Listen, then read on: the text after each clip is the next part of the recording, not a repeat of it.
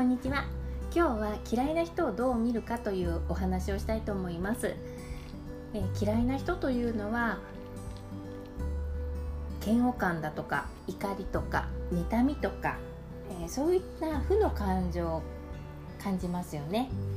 こういった人間関係においてのネガティブな感情というのは自分の深層心理に気づく大きな鍵になることがあります。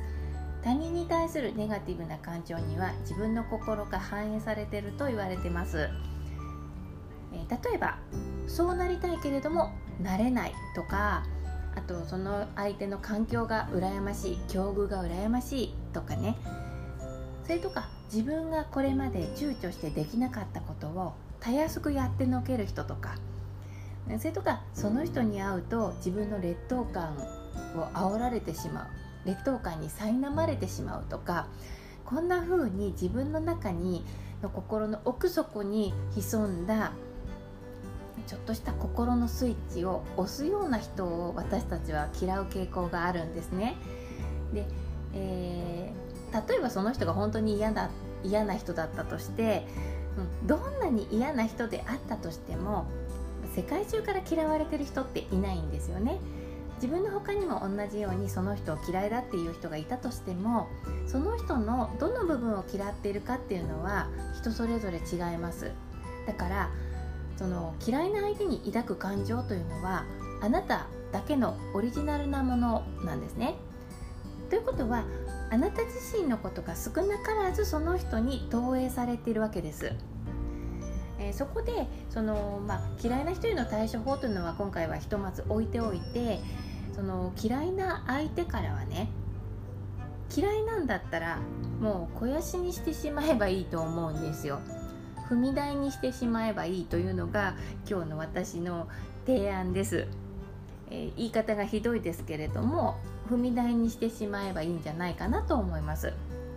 えー、どういうふうに踏み台にするのかというとですねなんでその人が嫌いなのかをその人の中から探すようにしてみてください。そうするとその人を通して見えてくる自分が見えてきます、えー、するとね嫌いな相手であっても、まあ、生産的な出会いという結果にもつながりますし、えー、その人の中から自分を見つけて学びとして気づいた場合その相手は嫌な人じゃなくなるという現象が起こるかもしれません、えー、どうしようもなく嫌いな人とかね混ざり合えない人っていうのは何かを気づかせるために出現するケースっていうのが非常に多いんですね。その何かに気づけばその相手とはつながってる必要がなくなって縁が切れたりします。縁というのは因縁のことです。因縁っていうのはあの怖いものではなくて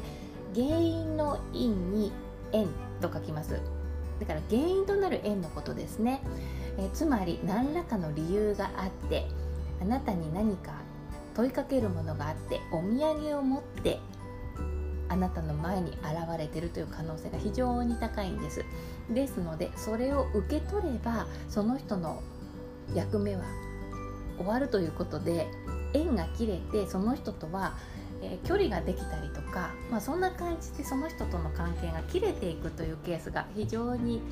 多かったりします。えですがその相手のことをいつまでも嫌いだ嫌いだと言って嫌いな相手としていつまでもその相手の問題として、えー、イライライライラ固執しているといつまでも付き合う羽目になってしまいます。その相手から自分のことを何か